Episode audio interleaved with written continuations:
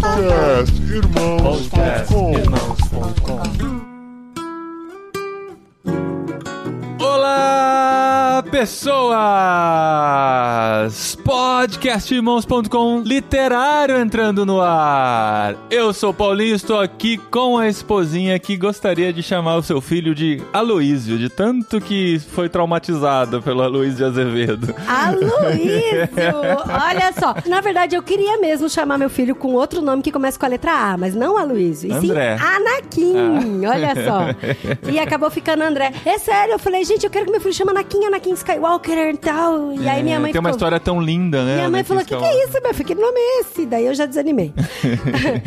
eu sou a Adriana e eu estou aqui com a Carol, que assim como eu, a única coisa que sabe do Gregório de Matos é que o apelido dele era o Boca de Inferno. Olha só.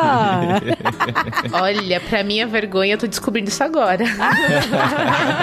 Nem o apelido você não sabe. Ah, não, gente, Carol do céu. Carol é novinha, Carol é novinha. Bom, eu sou a Carol e eu tô aqui com a Safira. E eu tenho certeza que se eu tivesse uma professora como ela, eu teria curtido ler na fase do ensino médio. Olha aí. E eu sou a Safira, eu tô aqui com ele, que poderia abrir uma nova academia brasileira de podcasts e letras, de tão bom que tem sido conhecer literatura com Paulinho de Gaspar. Ah, Olha, gente, temos uma poetisa entre nós aqui. Adorei. E, gente, estamos aqui em literário que não é sobre um livro específico. O primeiro literário que não é sobre um livro específico. Porque a Adriana veio recomendar pra gente um livro de 600 Adriana, páginas uhum. em espanhol. É, Adri é Adriana, né, Brasil? É isso. A gente falou, não, vamos ler. Eu já contei A essa pessoa história. tinha lido três parágrafos Não, e indicou. eu tinha lido 10% do livro e gostei muito. Só que é diferente você ler só por ler e você ler com compromisso de terminar, né? E quando você pega um livro com compromisso de terminar, fica mais difícil. Nós decidimos ler La Sombra del Viento, do Carlos Ruiz Safon, e a gente decidiu ler em espanhol.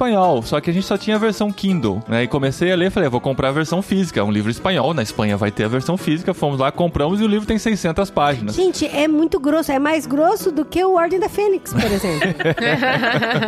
E assim, é tipo, pensa na literatura brasileira clássica. é o Machado de Assis da Espanha, É, meu amor. é uma- Fala assim logo de uma vez. Então, assim. Não dá pra gostar, gente? Não, dá pra gostar e dá pra gostar muito. Mas nós temos que ler É, desculpa. clicando Dá pra como gostar. Pelo contexto dá pra entender muitas palavras, mas tem muitas palavras Tem. que não são do vocabulário comum, assim, Sim, do sim. vocabulário da rua, né, do espanhol. Então, assim, Mas gente em português também, a edição brasileira que a gente tá lendo faz muita referências a personagens espanhóis que a gente não conhece. Então, eu mesma tô com o Google ali do meu lado pra me auxiliar. Nossa. E muitas palavras que daria pra levar lá pro dicionário do Ictus Podcast, porque, gente. é, então, é mesmo que espanhol ficou também assim tem a versão assim. brasileira? Uau. Então nós decidimos ler esse livro no período de dois meses, esperando que a gente consiga. O Tan já terminou, a Carol tá quase terminando e eu tô nos meus 30% ainda. Vou ter que dar uma corrida, Eu- bela eu- eu tô corrida no nesse capítulo final. seis. Adriana.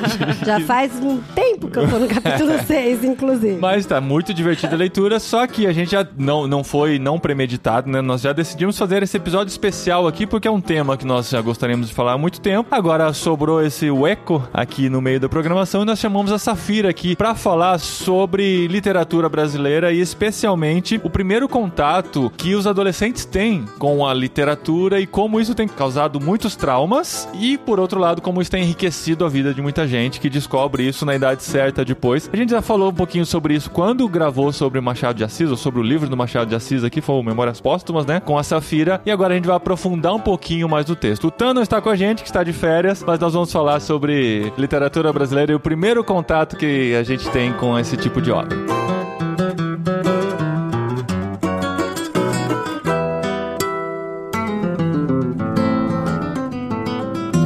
Trouxemos a Safira aqui com a gente para ajudar a gente a entender qual é a situação hoje, né? Porque nós prestamos nossos vestibulares nos anos 90, eu e a Adri pelo menos. Na verdade, assim, pra resumir, eu trouxe a Safira aqui pra ela curar meus traumas. Porque é o seguinte. Terapia. É terapia aqui, gente. Porque, olha, o único livro que eu lembro de toda a lista de vestibular que eu li com amor e que eu gostei e que eu curti. Ah, não, na verdade teve dois. Dois livros, assim, que eu curti muito, que tava na lista lista pro vestibular. Falei, não, esses dois eu gostei. Que é Olhar os Lírios do Campo, do Érico Veríssimo, e A Moreninha, de Joaquim Manuel Macedo. Foram os únicos dois que eu li com gosto, com paixão. Agora, gente, o restante, nosso Deus, eu não consigo nem passar perto. E esses dias eu tava pensando, ainda bem que meus filhos não vão estudar lá pra ter que ler esses livros. Aqueles estão lendo é Don. Quixote, Don Quixote, né? Mas aí eu perguntei, por exemplo, pra uma adolescente da igreja que tem 14 anos. Eu falei pra ela do livro do Zafon, que a gente tá lendo, e ela falou: "Ah, eu vou ter que ler esse livro um dia, porque isso é obrigatório para as provas dos exames finais".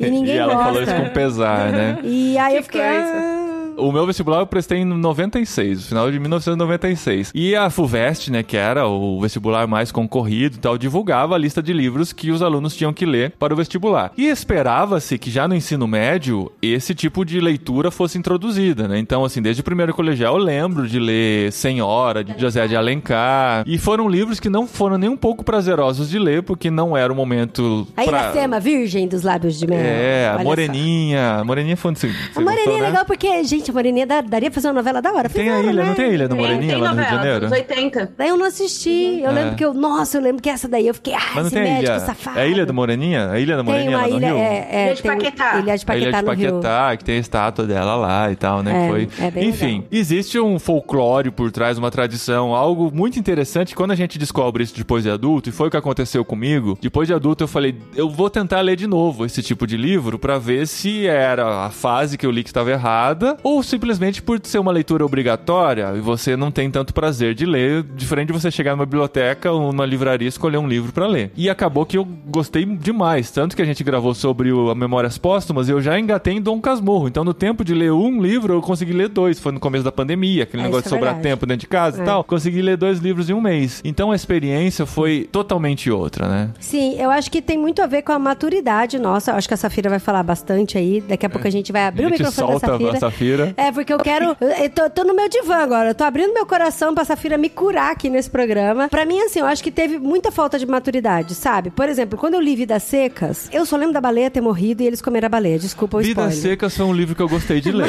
foi um livro que eu gostei de ler. E, é, não Mas eu lembro foi lembro que teve uma Secas. trama. To... Ó, eu lembro bastante coisa. Eu lembro que teve toda uma É, trama que envolvia guerra, que envolvia injustiça social, Fome. que envolvia fome. Os meus professores, eles faziam uma lista e aí depois cobravam um resumo e aí faziam uma pergunta de múltipla escolha e era isso, sabe? Não tinha aquela, sabe assim, de, por exemplo, quando eu vou explicar pras pessoas sobre Star Wars, a gente tava com uma visita aqui em casa e a pessoa nunca tinha assistido nenhum filme de Star Wars. Aí a gente falou, então, e tem os personagens? Tem o personagem A, o personagem B. A gente não vai contar muito e tal. E a gente introduziu uma sinopse de Star Wars, a pessoa assistiu o filme inteiro do Rogue One, que não é nem da trilogias, né? Da, das da- trilogias. da, da trilogia de trilogias, né? Não, é- não ele, ele é canônico, mas ele não é das trilogias das trilogias. É. E aí a pessoa falou: Nossa, chegando em casa, eu vou assistir todos os Star Wars. Mas por quê? A gente contou dessa forma empolgante. Agora o professor joga em cima da mesa: Vamos ver o que, que tem de lista aqui, ó. Tem essa lista, tem esse, tem esse, tem que ter que ler Vidas Secas, tem que ler Iracema. Tem... Não, e assim, eu acho que tem mais um, mais assim, um, um agravante. No meu caso, assim, eu vou ser bem sincera, eu nunca tive aula de literatura na, na escola. Eu tô sendo, Uau. assim, bem sincera, porque eu tinha excelentes professores. Olha, a parte gramática, interpretação de texto, isso aí tive legal. Mas eu, Carol, só fui conhecer o que era literatura e a importância dela quando eu fui fazer um cursinho pré-vestibular Uau. na PUC. Nossa. Gente,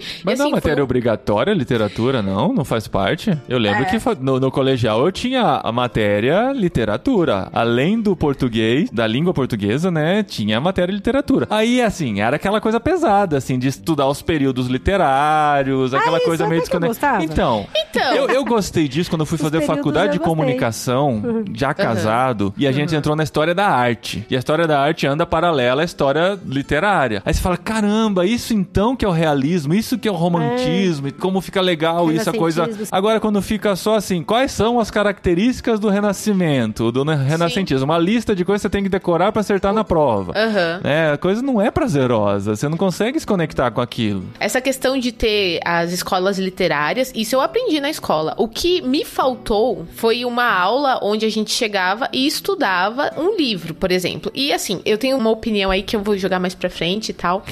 Mas Suspense. é porque eu sempre gostei de ler. Então o problema pra Não, mim eu não era ler. também. Eu também. O problema não era ler. Não, o Mas, choque por exemplo, foi- Paralelo, Incentivo. paralelo que eu tava lendo Vidas Secas, eu tava lendo Coleção Vagalume, por exemplo. Aí, Coleção Vagalume eu amava. Ai, meu Deus, que... Ah, agora eu tenho que voltar pra Vida Seca. É, o choque foi essa transição, né? Das aventuras infanto-juvenis para um livro denso que fala sobre infidelidade conjugal, fala sobre questões muito mais pesadas, como a fome, como a violência e tal, que é uma coisa que a gente O não tá acostumado.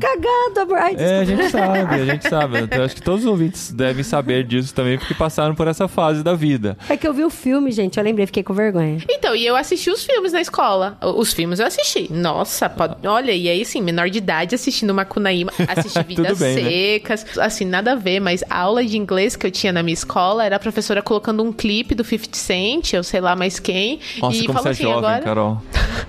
E eu ainda sou mais velha que a Safira, hein? então, assim, infelizmente, eu fui conhecer a literatura brasileira, juntamente com a portuguesa, na faculdade. Aí eu tomei um choque, gente, porque os professores da faculdade, eles não esperam que você. Ai, sério, que você não teve isso no ensino médio? Que pena, né? Ai, vem aqui, que o tio te ajuda. É, vem É, aqui, pega pelo na minha mão aqui que né? eu vou ler pra você, né? Exatamente. Eu lembro de um episódio muito marcante dessa minha trajetória literária, que a gente foi pra São Paulo, acho que foi, né? Morava no interior de São Paulo, fazer essas excursões assim culturais, isso era bem legal, escola pública. E a gente foi assistir o teatro, a dramatização do Morte e Vida Severina. De João Cabral de Melo Neto. Aí, É. gente, eu sei. E é uma. Depois que eu fui descobrir, na verdade agora eu fui descobrir, faz uns dois meses que eu lembrei da música e fui pesquisar, é uma obra do Chico Buarque. Ele fez um álbum sobre Morte e Vida Severina, então era um musical com as músicas do Chico Buarque. Eu olha achei essas genial, músicas. olha que E- genial. É engraçado é que eu tinha música na minha cabeça desde que eu vi aquele musical, aquela peça de teatro, nunca mais ouvi. Até cantei pra Adri, ah, tem uma música aqui assim, assim, vou ver se eu acho. Aí eu fui pesquisar era do Chico Buarque. E isso foi muito legal. Eu falei, caramba, que história legal, quero ler esse livro. Aí, assim, uma coisa puxou a outra, eu falei, eu fui lendo o livro conectando com a história do teatro. Então, esse tipo de coisa foi importante, né, pra incentivar. E eu acho que isso faz toda a diferença, né? É de bom tamanho, nem largo nem fundo, é a parte que te cabe deste latifúndio. É a parte que te cabe deste latifúndio. Queria primeiro dizer para os meus alunos aqui, nesse momento eu espero que vocês estejam agradecendo a Deus, porque vocês não passam por TED na minha aula. Isso aí. Porque eu sou, eu, eu tenho esse problema com aulas tediosas. Eu falo pra eles assim: eu, eu fui aluna, inclusive da faculdade, e a gente tem aqueles professores que nos dão desespero de assistir aula, porque não passa a hora, você não entende nada. E eu sempre quis ir na contramão. Eu- o meu maior medo é ser uma professora que não comunica direito com os alunos. É um bom medo. E, é, eu, tenho pavor, assim. Eu- por isso que na época do online, pra mim, foi desesperador, porque eu não conseguia ver expressão. Então, É. às vezes, quando eu olho pros meus alunos e percebo que eles estão com uma expressão assim meio perdida, eu tento recalcular a rota, tento mudar o formato que eu tô explicando, pra que eles não tenham traumas gerados pelas minhas disciplinas. E eu não tive esse problema como aluna. Eu tive um professor no ensino médio, Fábio Castanjan, do Colégio Mackenzie, que ele era impressionante como ele era bom professor de literatura, como ele trazia a forma dos livros, dos escritores pra gente, que a gente ficava apaixonada. A gente podia não conseguir analisar no nível do Fábio, mas a gente se apaixonava pelo texto, a gente se apaixonava pelo livro por causa dele. Então eu não, não passei por esse trauma, eu sempre gostei muito desde ensino médio por causa dele. Então é, vocês vão contando essas histórias, eu fico com uma dor no coração assim de gente, toda uma geração que odeia Machado de Assis à toa. Aham. Hum, é, é muito isso. E conversando com alguns amigos meus, né? Porque essa conversa, né? Rolou um É, eu vou tweet falar, vou polêmico, falar. É, né? é isso. Eu sigo o Felipe Neto, tá? No foi. Twitter. Foi bem forte, né? O que ele falou deu bastante repercussão, né? É claro que se a gente falasse a mesma coisa, não seria o mesmo barulho, Sim. mas. Ele falou alguma coisa sobre que tem uma geração que foi totalmente desestimulada a ter gosto por leitura, porque foi introduzido muito cedo livros como Machado de Assis e a Luiz de Azevedo, e aí por não ter maturidade, não aprenderam a ler, não aprenderam a degustar, a apreciar, então hoje não leem nada. É uma geração que não gosta de ler. É uma coisa geral. que a gente já falou por aqui também e tá até confirmando um pouquinho. não é Felipe Neto, nós somos né, Felipe amor? Neto pra sermos cancelados, né? Mas não sei se eu concordo ao pé da letra com o que ele escreveu, mas enfim, ele levantou essa polêmica. É, ele falou que é um desserviço, né? O ensino de romantismo e realismo na escola é um desserviço. Ah, tá. É, é isso aí que, né, que é o estilo Esse Felipe termo, Neto. esse termo desserviço, eu não vou concordar com o Felipe Neto. Eu concordo com a essência do que ele quis dizer. É, de quando a gente fala que eles são muito novos. E aí eu queria pensar no seguinte: aluno tem muito de perguntar assim na escola: ah, pra que, que eu vou usar isso, né? Então, a literatura, ela passa por esse questionamento. Quando a gente pensa no seguinte, que ela é um reflexo de uma cultura. Então, quando o Paulinho fala que a arte caminha com a literatura, a história caminha com a literatura. Sim. Hoje eu comecei com o primeiro ano do ensino médio a falar de arcadismo. Eu preciso trabalhar com eles a Inconfidência Mineira. Os poetas árcades, eles participavam da Inconfidência Mineira, que era uma, uma tentativa de libertar o Brasil de Portugal. É interessante isso que assim eles não decidem. A partir de hoje vamos começar o arcadismo. As regras do arcadismo são as seguintes, né? É uma evolução, é.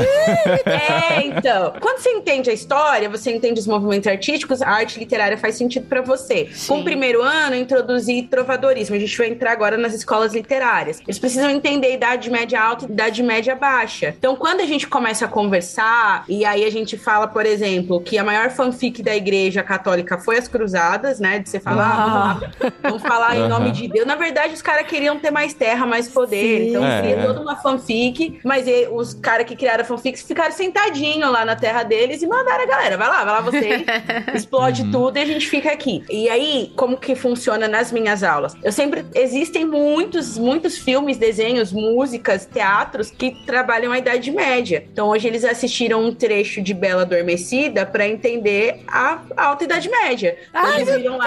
Safira, Eles você é viram- maravilhosa, bela adormecida. É, aí Eu achei que você fosse falar, sei lá, as Ben-Hur, cruzadas, Benhur. Não, não, a Bela Adormecida, desenho clássico bom. da Disney. Muito e eles bom, viram muito bom. cavaleiro, eles viram reis, eles viram impérios, viram vassalagem. Então, o que eu entendo que a literatura, ela é uma forma de nos fazer sonhar, de nos fazer criar, de nos fazer sair de um contexto atual e nos transportar. Ela é reflexo de uma cultura, ela é reflexo de um período da história. Ela é um reflexo de uma civilização. Então, quando a gente fala de literatura brasileira, ela é um reflexo de vários Brasis que nós vivemos. E hoje nós somos o Brasil que nós somos, temos as formas de pensar que nós temos, as lutas que nós temos, porque pessoas como Machado de Assis, Luiz de Azevedo, Raquel de Queiroz entraram na história da literatura com uma forma engajada para trabalhar isso. Então, os Brasis que são relatados nas literaturas nos transformam em quem nós somos hoje. A gente sabendo sobre eles ou não. Então, quando a gente parte do pressuposto que literatura ela não é só para você passar no vestibular, que ela não é só para você passar na FUVEST, que não é só para você responder as características do livro do Machado de Assis, aí você amplia a sua mente e a partir disso te gera um interesse. Pelo menos é assim que funciona com os meus alunos. Quando a Dream fez o convite, eu comecei a sondar alguns alunos, né? Eu comecei a perguntar para eles, porque eu, eu percebo que existe um interesse ali de alguns alunos e alguns desinteresses. Só que o que eu já percebi conversando com os próprios alunos, que os desinteressados nas minhas aulas, eles não são interessados em nenhuma. Não é, que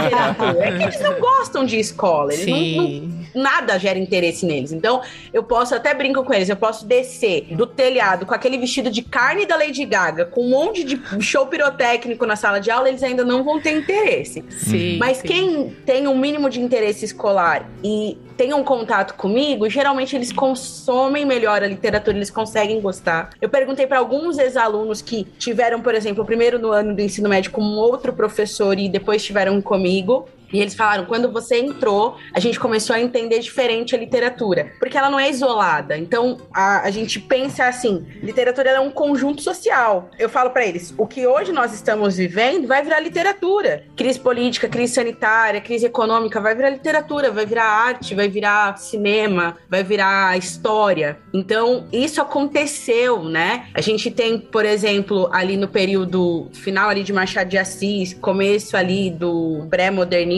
a gente vai ter aquelas escolas literárias que são simbolismo parnasianismo, que elas são só arte pela arte mesmo. Mas quando a gente entra ali no final do realismo, que vai caminhando para o pré-modernismo, a gente tem muitas nuances da abolição da escravatura. A gente tem a mulher, quando ela começa a ter voz. Raquel de Queiroz, ela é brilhante, ela é pouquíssimo conhecida, mas ela é brilhante na luta do feminismo. Ela tem uma fala que ela fala: um dia eu vou ver mulher, podendo escolher o curso na faculdade que ela quiser, podendo mandar em si própria, decidindo destinos do Brasil, tais como os homens. E hoje a gente está vivendo isso. E ela escreve isso na literatura dela. Então a gente Que percebe. devia ser um que- absurdo, né? Uma afirmação como essa naquela época. Isso explica Isso. muito a época em que ela vivia, né? É um registro histórico. É, eu falo isso para os meus alunos. A gente começa a perceber como a gente evolui como sociedade quando a gente conhece a sociedade da década de 30 do século 20, por exemplo. Então, a gente percebe muita coisa, muitas nuances, muitas lutas que hoje a gente é o Brasil que a gente é por causa da literatura, por causa da arte, por causa das lutas em formatos artísticos que existiam naquela época. Só que o problema, e aí não é possível gostar de realismo e romantismo aos 14 anos se você impõe realismo e romantismo na escola como matemática. Porque eu entro, geralmente quando eu entro na sala de aula e o professor de matemática saiu e tá aquela lousa lotada de álgebra, Sim. eu fico, pelo amor de Deus, onde começa, onde termina. Por que, que o X teve número aqui embaixo? Que lugar que ele vira número?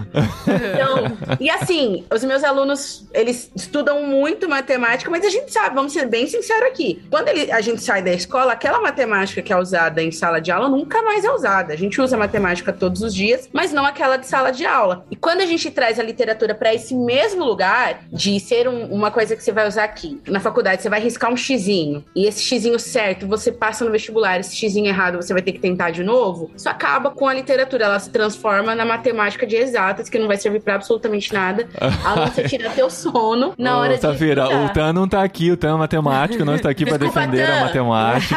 tá? não, não fala mal da matemática, porque eu sei que, assim, existe, é claro que você tá brincando com isso, mas existe todo um motivo para estudar matemática daquele jeito, vai Sim, ajudar o sim. raciocínio, o Só desenvolvimento, que a o gente, pensamento. até mesmo essa questão da- do formato que se ensina matemática em sala de aula, tem se tornado isolado. Porque a gente, ah, pra que, que serve a matemática da sala de aula? Pra que, que serve a física da sala de aula? Ah, professor no vestibular. E aí, Uhum. como dizia um grande amigo nosso, Renato Ribeiro, se eu morrer um Uhum. dia antes do vestibular, eu desperdicei toda a minha adolescência.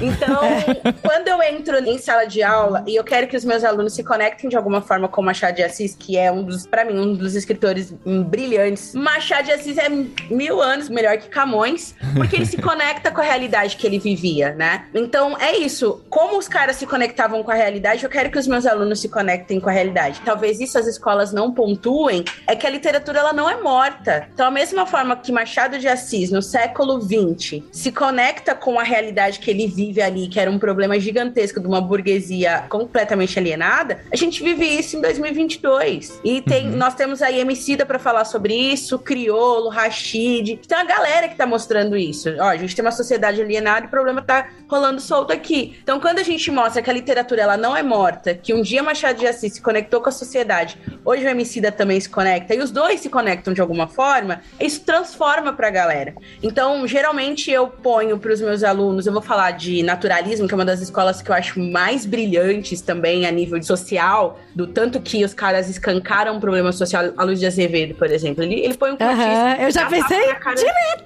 Naturalismo é cortiça, é pombinha. Ele dá um tapa na cara de meu todo Deus. brasileiro com esse livro. E quem faz isso de uma forma muito bonita e fez aí o último álbum, foi um tapa na cara de uma forma muito brilhante. Foi o Gabriel Pensador, não?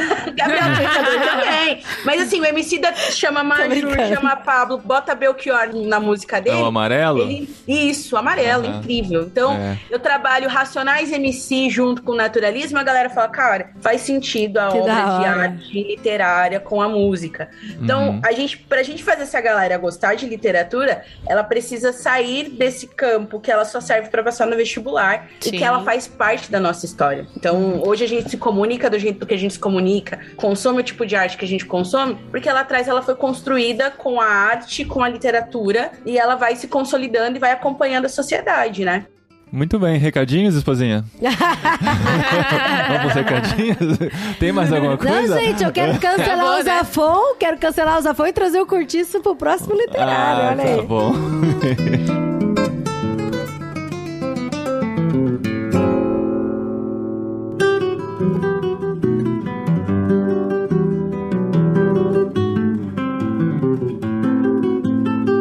Eu não vou menosprezar aqui literatura de nenhuma forma, tá bom? Eu amo ler. Eu amo ler Machado de Assis, José de Alencar, Senhora Seria muito de engraçado você falar que odeia livros, né, Carol? Né? Clube Ictus aí. A moça do Clube Ictus. Eu tô aqui Né, só pelo não? dinheiro. E eu amo também outros tipos de literatura. Camilo Castelo Branco, pra mim, é fantástico. Ai, Amor de Perdição é uma das minhas histórias favoritas. Ele é um autor português, né? Não tem nada a ver com a literatura brasileira. Mas eu sinto muita. Não é raiva, mas eu fico assim muito chateada quando as pessoas elas menosprezam a literatura brasileira porque o português é difícil. Então vamos ler. E desculpa, Adri, eu amo Harry Potter, mas vamos ler Harry Potter. Vamos ler Harry Potter. É maravilhoso. gente. E é, eu gosto, É uma entendeu? Vamos delícia, Harry ler. Potter. Nossa, é maravilhoso. As Vamos ler palavras que você não conhece são só as palavras que ela inventou, né? Porque o resto é tudo palavra do vocabulário corrente, É, né? Isso é Tranquilo. Sim, sim. Mas assim, eu fico muito. uh, dá vontade de dar na cara da pessoa quando a pessoa fala assim: ah, não, mas Jane Austen é muito difícil. E eu entendo que você pode não gostar do que ela escreveu. Genial, mas isso não é falar... difícil não, gente, pelo Então, amor. mas usar isso como desculpa, como um artifício pra. Ah, eu não gosto de literatura, entendeu? Brasileira. Ah, Sabe, eu não tive bons exemplos no meu ensino médio, mas eu aprendi a gostar desses livros porque a importância que eles têm, como a, a própria Safira falou, histórica. Clarice Lispector, vocês já pararam pra assistir uma entrevista com ela? A Não. mulher, ela falava de um jeito muito singular, né? Ela tinha ali um, um problema na fala, um- e o fato de ter um sotaque assim nordestino bem acentuado e a, a cabeça dela, que ela era sempre muito evasiva nas entrevistas dela, que fantástico! E quando você lê aquela mulher e, e você vê o que ela fez com a Macabea, e ai, gente, como não gostar de uma tia dessa, sabe? É, é- é- é impossível não me apaixonar, não se apaixonar, entendeu? Que a mulher assim era fantástica, entendeu? E, e, ai, eu fico muito, muito triste é, quando eu É complicado, porque assim, por exemplo, pra mim o que foi, assim, difícil é porque quando eu tinha 13 anos, 14 anos, eu queria ler história, eu queria ter emoção, sabe? De começo, meio e fim. Por isso que eu fiquei muito triste de não ter conhecido a Agatha Christie na época que eu tinha 13 anos. Eu acho que eu ia ser a doida da Agatha Christie, que eu ia consumir pra caramba. Então, por exemplo, eu lembro que eu li Um Cadáver Ouve o Rádio, que foi da coleção Vagalume, e eu fiquei maluca, porque eu precisava saber por que, que o rádio tava ligado, quem que matou o cara, sabe? Essa, essa intriga toda, né? E aí eu fui ler Os Pequenos Jangadeiros, A Ira Perdida, Você leu Os Pequenos Dia- Jangadeiros? sim, Ah. Os Calaveras do Diabo, sabe? Um monte de livros do... Eu lembro do Um Leão em Família. Você leu Um Leão em Família? Não, esse não. É da coleção Vagalume nunca também. nem ouvi falar. É Desse Leão em Família é eu também dos não. populares, assim. Mas tava lá na lista. Aqui, a gente comprava o livro da coleção Vagalume. Aí atrás, né? tinha todas as capinhas dos outros livros, assim. A gente ia fazendo tipo um álbum de Um figurinhas, xizinho, assim, no que... xizinho, o que a gente- isso era lendo. muito legal, Mas isso era uma literatura infanto-juvenil que geralmente que é, que é escrita pra ser mais empolgante mesmo, né? Então, mas é comparar. porque tem uma história, tem um. Tipo, o Escaravelho do Diabo dava medo, sabe?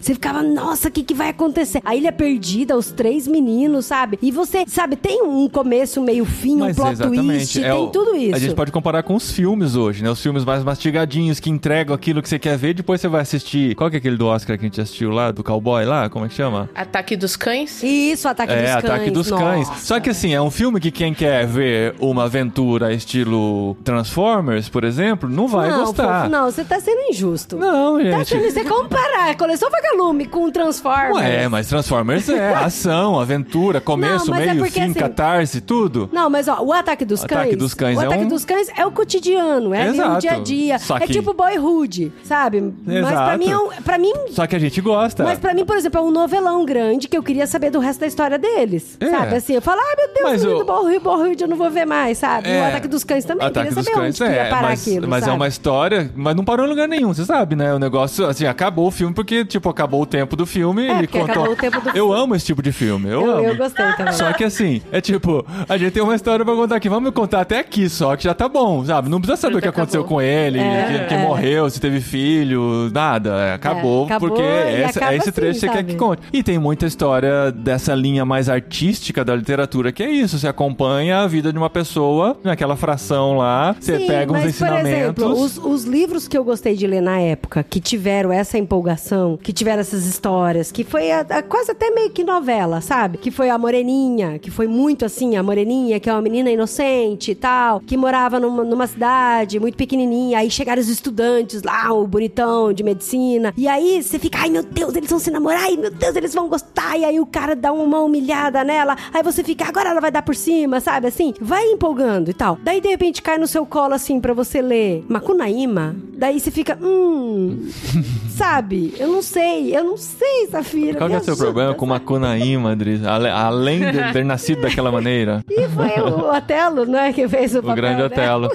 O Clube Ictus fez, né? O Macunaíma, não fez a leitura? Sim, a Tem gente fez diário o de diário de leitura. leitura. Foi muito Eu legal. participei com eles do. Aí, Sim. ó. E você falando mal do. Macunaíma desde o começo aqui, Adri. Agora, Macunaí, Madri, você precisa entender que ele não é uma história linear, ele é uma rapsódia e você precisa de muita criatividade pra ler. Então É. é, tipo ler Alice, cara. Ler Alice, você precisa estar muito criativo pra acompanhar Então. a- as nuances da Alice, de cresce, fica pequena e chora e nada, e conversa É. com a carta, e zomba da É, rainha. então, falta, eu acho que falta essa preparação, Então, assim, pra saber o que, é que você vai encontrar. Porque se você for pro Macunaíma com a cabeça, eu tô esperando uma coleção vagalume, você Exato, vai ler é isso. igual você indo pra A Sombra do Vento esperando o Harry Potter. Não vai encontrar. Para de falar do meu Harry Potter. Ele tá tão mordido com o Harry Potter. Não, Você não, não fui eu que falei do Harry Potter aqui primeiro. Mas Safira, é isso. você leu Harry Potter, Safira? Você tá num ritmo. Li Não, tudo, não. li tudo. Não, eu não tô desvalorizando é Harry Potter. O que você não pode é ir com a cabeça de Harry Potter pra ler A Sombra do Vento. Você não pode ir com a cabeça do Cadáver Ouve Rádio pra ler Macunaíma. Você tem que ter uma preparação. Acho que falta, assim, alguém que chegue pro adolescente e explique, ó, o que você vai ler agora é uma coisa diferente. Por exemplo, o que aconteceu, fazendo o paralelo do Star Wars aqui, a gente assistiu Rogue One com a nossa visita aqui na semana passada. Aí eu falei, ó, esse filme, ele se conecta exatamente no início do episódio 4 de Star Wars. E o episódio 4 foi o primeiro de todos criado pelo George Lucas. É. Só que assim, o Rogue primeiro. One, ele foi feito em 2016. O cinema é outra coisa. O episódio 4 foi feito em 1977. E o Star Wars criou um novo cinema, uma coisa que não existia antes. Só que ele ainda está situado em 1977 com a tecnologia de 77. Então, se você for pro episódio 4 com a cabeça da Do aventura Rogue de. Rogue One, você vai se frustrar, porque você vai ver, nossa, o que, que é isso? Esse filme lento aí, né? Pra, pra época era. Tinha gente que saía do cinema com náuseas, né? Mas agora você assiste e fala, nossa, esse é um filme lento. Então, no que você faz essa preparação, aí você entende, ah, vou assistir um filme com a tecnologia daquela época, com a cabeça daquela época, com o disruptivo da época. Aí é diferente. Então você prepara o por adolescente pra ler o é, livro. mas, por exemplo, tem gente que fala pra mim, ah, não gosto de Star Wars tem muito bonequinho.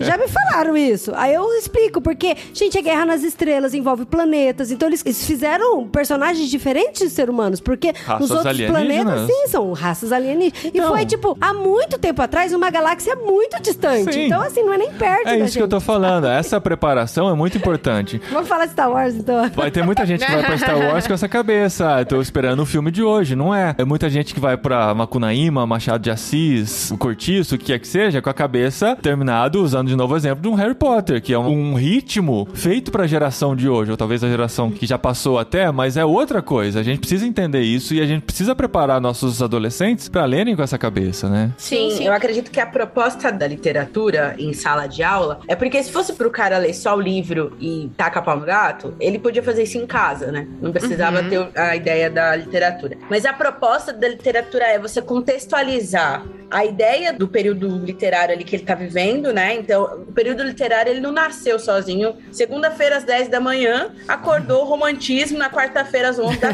da manhã, É, acordou realismo. Não, não foi isso. Existe um processo histórico, existe um processo de cultura de mente de pessoas, como que elas vão funcionando. E quando um tá acabando quando o outro começa a ascender. Então, ao mesmo tempo que Machado de Assis está produzindo, a Luiz de Azevedo ainda produzia como romantismo. Então, eles juntos abrem a Academia Brasileira de Letras. Então, não é assim um período isolado, morre a Luiz de Azevedo, nasce Machado de Assis. Não, existe toda uma história, um dinamismo, uma vida nisso tudo. Uhum. Então, a ideia da escola é você precisa contextualizar o seu aluno. E uma coisa que, se você é professor e está ouvindo esse podcast, você precisa lembrar que a cabeça do seu adolescente hoje, ela tá repleta de informação, ela tá recebendo muito estímulo, ela não consegue mais parar. A gente tem menos de 50% da nossa sociedade hoje é leitora. E se a gente vai pro público adolescente, é menos de 30% Uau, que é leitor. uau. Então a gente tem 70% de adolescentes mais, né, que não leem. Eu tenho alunos que falam, ah, professora, a única coisa que eu li na minha vida foi Diário de um Banana. Tu Uhum. nunca leu nada depois da infância. Porque Uhum. o celular, as redes sociais, os vídeos de 3 minutos. Esses dias eu vi no Netflix, tem agora pra você assistir o vídeo em velocidade 1.5. Tem, Sim, tem, já sim. tem algum Filme, é tempo. sério, entendeu? É. A gente tá numa geração que tá na velocidade 2.0. E a É. gente precisa entender como isso tá funcionando e ajudá-los a sair disso. Então não dá pra você fazer um aluno que assiste filme no Netflix no 1.5, ouve áudio no WhatsApp 2.0, porque eu não consigo, eu sou uma idosa. Se eu botar no 1.5, eu tô já me embanando.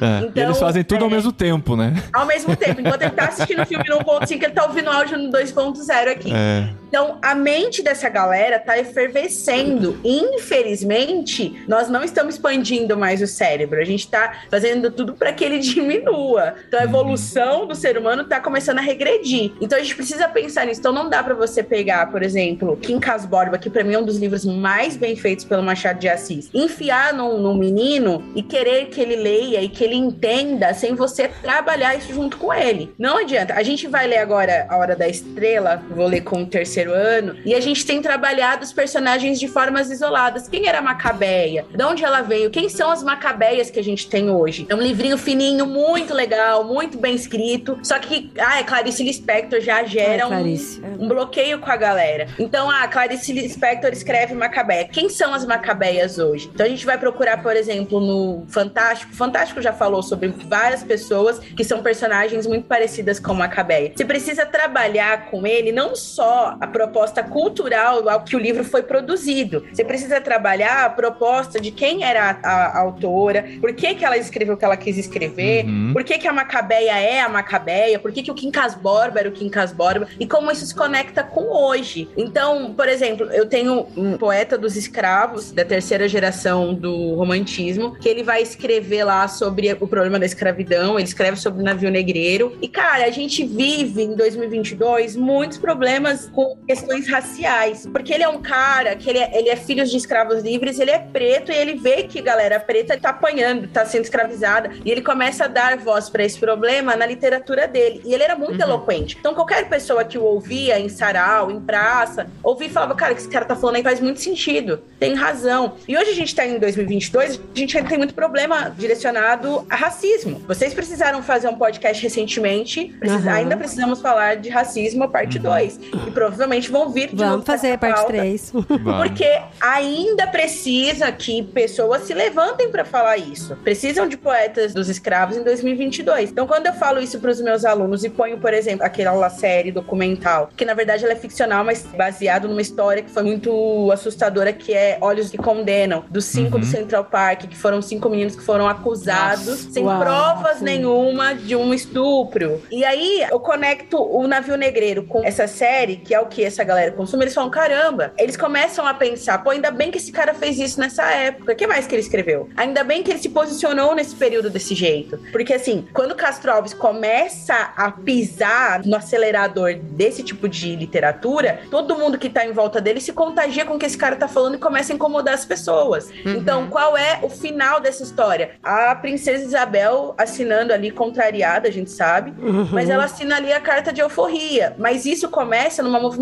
literária, numa movimentação artística. Então, quando eu pontuo isso para os meus alunos e aí eu trabalho a empatia deles, eles começam a falar, nossa, faz sentido. Então, professor, não dá para você trabalhar mais nenhuma disciplina isolada. Você precisa trazer a questão de uma civilização, que nós estamos em sociedade, que a gente precisa exercer empatia. E aí, isso daí você começa a gerar um interesse. Poxa, eu tenho autores que foram empáticos na época deles, eles sofriam esse tipo de problema. E não acaba ali na terceira geração do modernismo, com a Raquel de Queiroz falando do problema da seca no Nordeste, com os 15, de criança que morre de sede, de criança que morre de fome. Isso não acabou lá, existe hoje. Então, se eu pesquiso, se eu jogo na internet, aí a galera fala, poxa, ainda bem que a Raquel de Queiroz se manifestou lá atrás. Uhum. Ainda bem que o Vidas Secas foi escrito. Sim. Porque é a peregrinação de uma galera ali que tá passando fome. Aham, tá passando que fome. sonha em dormir numa cama, num colchão. Olha que loucura. Essa era, era o sonho da assim, a Vitória do Vidas Secas. Ela queria dormir numa cama. E a gente vive isso hoje. Não precisa nem pro Nordeste. A gente pode viver aqui em São Paulo, Mogi das Cruzes. Então, quando a gente trabalha a literatura de uma forma correta, a gente vai trabalhar empatia, a gente vai trabalhar política, a gente vai trabalhar senso crítico. Porque o que a gente tem de literatura que mete pau em governo corrupto, e a gente ainda vive isso, a galera começa a se mobilizar. Esses dias, eu trabalhando com o ensino médio, eles viraram e falaram, professora, ensina pra gente como é que funciona a política, como é que funciona os três poderes, a gente só ouve falar. Então aí eu Uau, falei, cara, dá pra cara. trabalhar isso em literatura, pra trabalhar isso com língua portuguesa, porque eles começaram a perceber que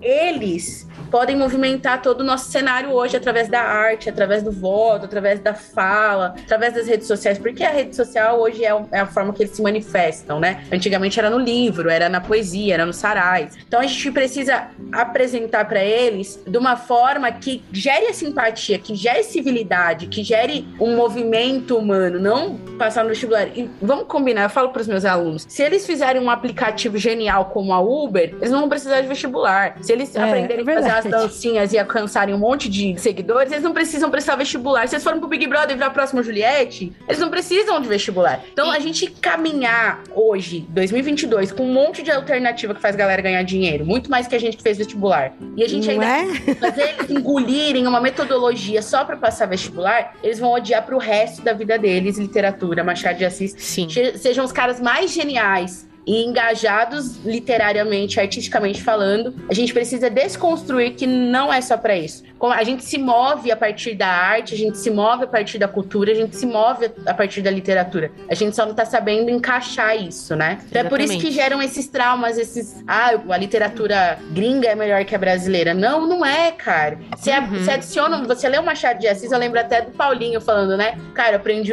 aumentei meu vocabulário. É. Isso é importantíssimo, né? A Sim. gente aumentar vocabulário, a gente entender contexto de Brasil. Lendo Machado de Assis, eu descobri que tem um monte de palavra em espanhol que faz parte do Sim. português ar- arcaico. Isso foi bem Olha que legal. interessante. Olha que da hora. É, Foi legal. Mas eu acho assim que eu não quero culpar o sistema aqui, porque aí já é outra discussão. Mas eu acho que essa questão de você ter uma falta de professores empenhados em ter esse trabalho, porque é trabalhoso, né? Não é uma coisa assim que a Safira não acordou falando assim, não, hoje eu vou pegar o Emicida e vou pegar aqui Machado de Assis, qualquer outro escritor, vou fazer de uma última hora, né, Safira? De última hora. É. É. Abre o Tô ali, né? aqui, quem parar, parou.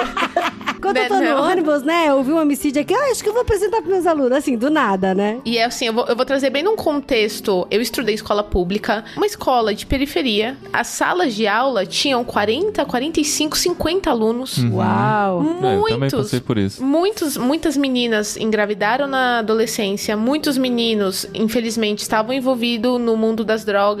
É, São vários cenários, né? A gente pode sentar aqui, como eu falei, conversar sobre o sistema e, e é outro podcast. Mas como é que você vai pegar e sem paixão, sem. Eu fico assistindo aqueles filmes Escritores da Liberdade e tem tantos outros aí que o professor ele mudou a vida dos Mudou, alunos. sim, Sociedade dos Poetas Mortos. Então, ai, gente, como eu queria ter passado por Escola isso. do rock. entendeu? É. pois é, né? Mudança de É, hábito, começa, né? Como foi triste eu não ter tido isso na escola, com essa paixão, entendeu? Eu tive excelentes professores eu sei que muitos ali tinham uma super vontade de querer fazer e acontecer. Mas da vontade até a execução, né? É assim, um caminho muito longo. Aham. E, e- e vários fatores fatores, né, fazem a, a pessoa desanimar e tal. Eu falo, se eu tivesse uma Safira como professora, putz, eu teria prestado vestibular muito mais animada. Mas, ó, da minha turma de 40, 45, 50 alunos, 3, 4 prestaram vestibular. Entendeu? Então, essa questão de, ah, eu vou ler isso aqui pro vestibular, e quem nem vai prestar, né? E quem tá nem aí? Quem depois daqui da sala de aula vai ter que sair pra ir trabalhar ou cuidar do filho que tá em casa? Então, assim, a literatura, ela é, ela é maravilhosa, mas infelizmente a gente sabe que não é todo mundo que tem acesso a ela, né? Mas é porque tem essa mudança, né? Que a, a Safira falou, que a gente tem que entender que a literatura faz parte da nossa vida, porque faz parte da nossa realidade, porque tá conectada com a história. E a gente é feito de história. E às vezes a história se repete, ou a história explica o que a gente vive hoje. Então é essa mudança de mente que a gente tem que ter, né? E é interessante porque assim, a gente, igual por exemplo, o pessoal fica, ai que bonitinho, seus filhos leem. Muita gente fala pra gente, nossa, acho que a quantidade de livro que seus filhos leram foi muito mais do que eu li em toda a minha vida, sabe? E fala que acha que é bonitinho e tal. Só que pra gente é sempre um trabalho de contextualização. A gente tenta fazer assim, não tão brilhante igual a Safira faz com os alunos dela, mas a gente tenta contextualizar as histórias pra eles e trazer contato de livros e livros em português também, que a gente acha que é importante eles lerem. Eles, eles já estão lendo livros em espanhol e já continuando lendo livro em português. E quando eles veem que a história tá contando algo que tem a ver com a literatura que eles leram, eles ficam malucos. O André leu As Aventuras de Tom Sawyer, que é do Mark Twain, e aí a gente vendo um filme, alguma coisa assim, alguém citou Tom Sawyer, ele, ai, nossa, que, que da hora, esse livro eu li, esse livro eu li. A gente viu, acho que mais de um filme, assim. Mais de né? um filme Tipo, de, de repente a gente Sawyer. consegue. É igual quando você compra um tênis, aí você vê que todo mundo tem o seu mesmo tênis, né? Quando você lê um livro, aí você começa a reconhecer ele nas outras obras também, né? Fala, nossa, caramba, Nossa, tava aí e tal. aí ele falou, nossa, mamãe, que legal. Então é, é gostoso, né? Quando você reconhece, né, a história e você reconhece a literatura em outros ambientes que não a literatura somente, sabe? E é por isso que eu falei pra Safira, né, Saf, a gente tem que gravar esse programa, porque eu mesma tenho dificuldade com a literatura brasileira por conta de tudo isso que a gente falou durante o programa. Aí a Safira falou pra mim, a literatura brasileira foi muito injustiçada. A gente tem que trazer justiça pra literatura brasileira. Falei, então é isso.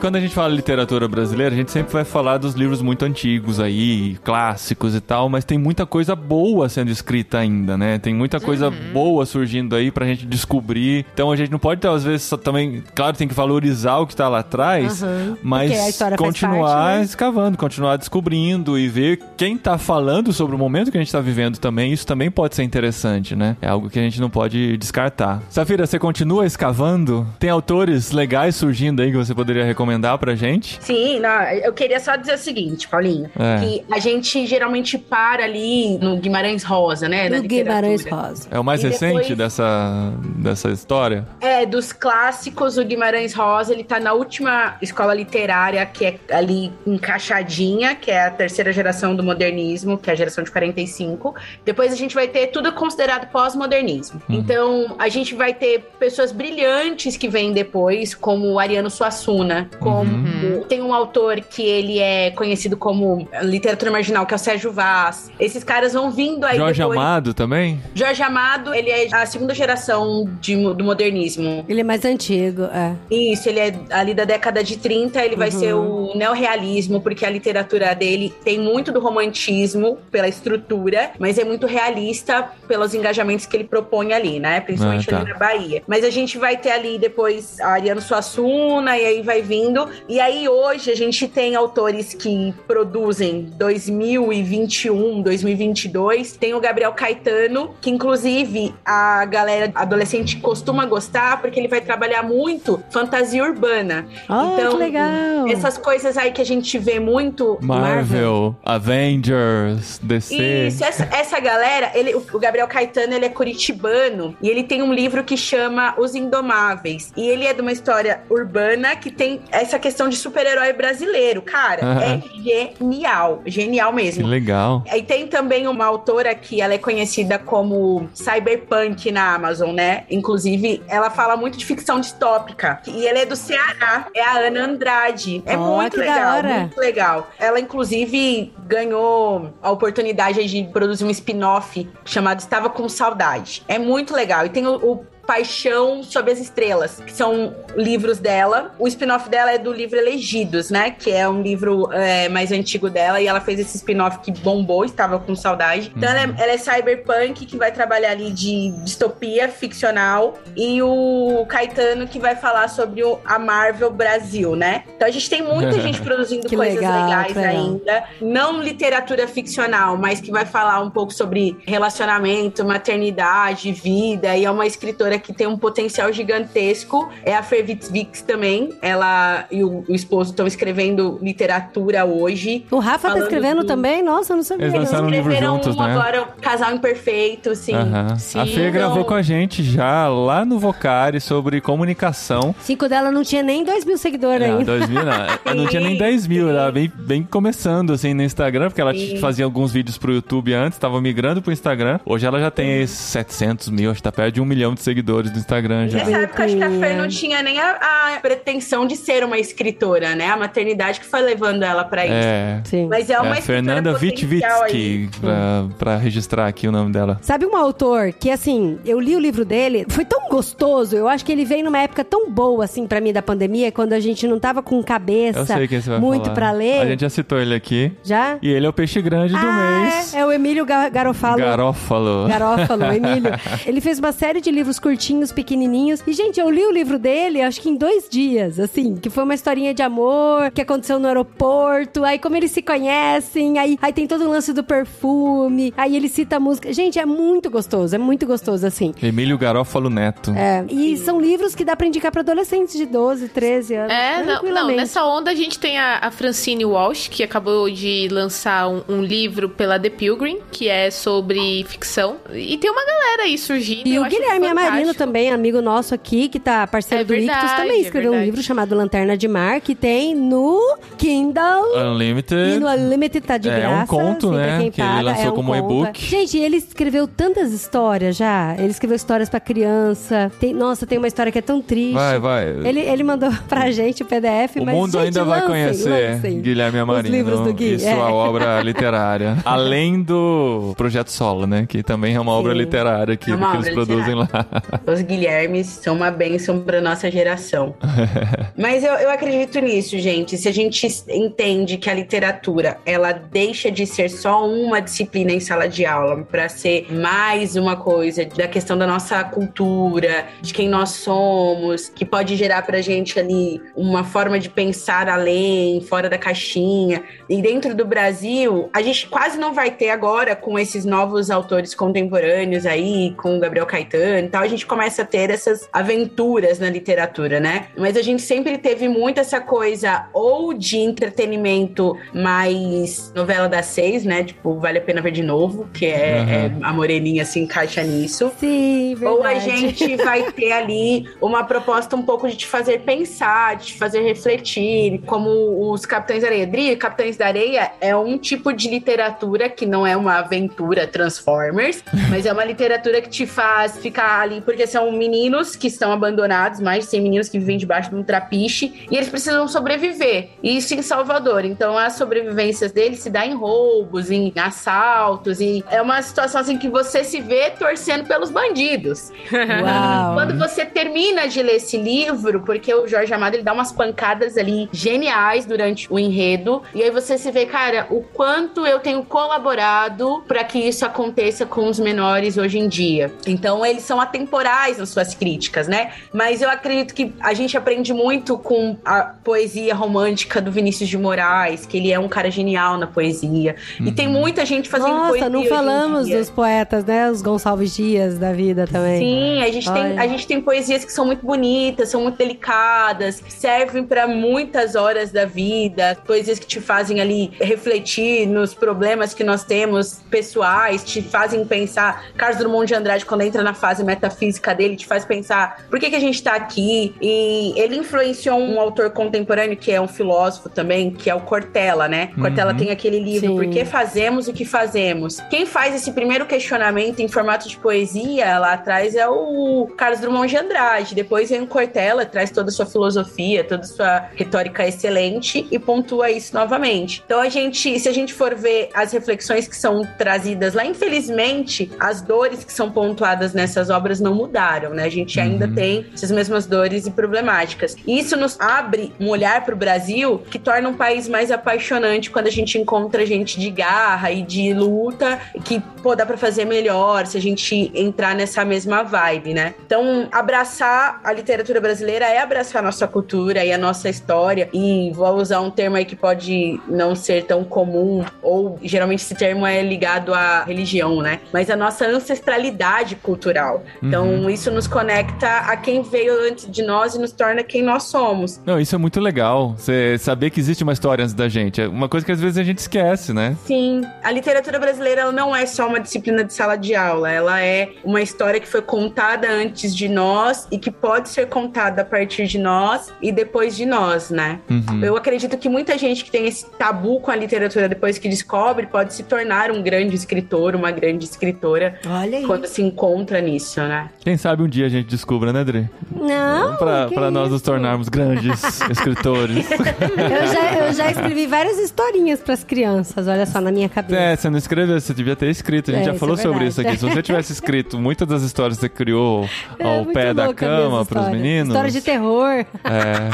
Seria bem interessante. bom. Quem sabe? tudo. Quem sabe, né? Como é que é o nome daquele diretor do Sexto Sentido? O Shyamalan. Shyamalan. Shyamalan. Ele fez isso, ele contava histórias pros filhos e depois ele transformou em filme. É, Olha o Tolkien isso. também, gente. O Tolkien É. começou Ah, escrevendo da história pros também. filhos. Vamos Perdi, lá, vamos lá. Perdi já. Perdeu nada, É vai só, é só parar pra escrever. Mas é isso aí, gente. Espero que esse episódio tenha servido pra despertar aí algumas paixões. Que vocês que estão ouvindo deem chance pra literatura brasileira, pra chegar nela com essa cabeça e também ajudar seus filhos, né, a olhar A com outro olhar né? que existe aí disponível, né, essa riqueza cultural que a gente tem como brasileiros. Ai, gente, eu queria falar aqui que eu fiquei muito feliz que o Ictus tá mandando livros brasileiros também. Qual foi o último, Carol, aí de bate pronto? Você lembra? O último livro brasileiro enviado nesse mês foi, o, ca- algum? o calhamaço do Machado de Assis ou não? Que não, cara não, a gente mandou depois. A gente, olha que legal, já que vocês falaram disso, esse mês no Clube Ictus, no mês de maio, a gente enviou um livro de cordel em um dos planos infantis,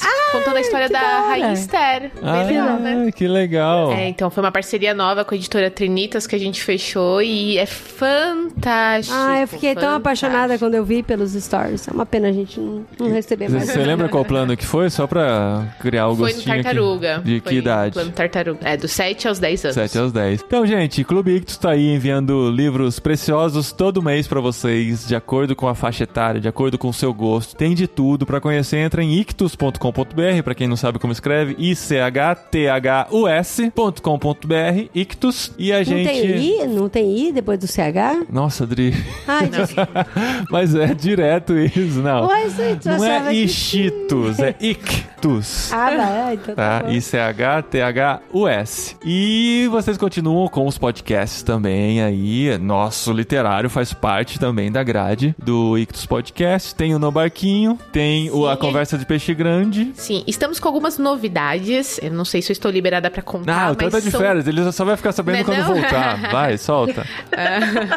Eu vou contar aqui porque realmente já tá na hora da gente divulgar o, a curadoria do Plano Mar, que aí é o showzinho de muitas pessoas, ela vai mudar. Mas, É? se você, né, se você acha que o Guilherme Marino vai sair, tá muitíssimo enganado. É. A gente engordou aí o caldo e junto com o Gui a gente tá trazendo o Contemporama pra ser o curador do Plano Mar. Ah, que legal! Massa. Então a gente tá muito empolgado. Os meninos, eles estão. Eles são fantásticos, né? Se você não acompanha o trabalho deles, tá na hora lá de conhecer. Contemporâneo é um podcast aí que fala sobre cultura pop. Que gravaram sobre Exatamente. Harry Potter. E É. não me chamaram. Eu fiquei Com o brava Pedro com o Gui. Pamplona, né? Com o Pedro Pamplona. Fiquei brava com o Gui. Falei, É. pô, eu queria tanto ter participado, palhaçada. Tem uma mágoa aí Pois pra ser é. tratada. Mas a gente ainda vai gravar sobre. Harry Potter aqui e não vai chamar eles. Só de raiva.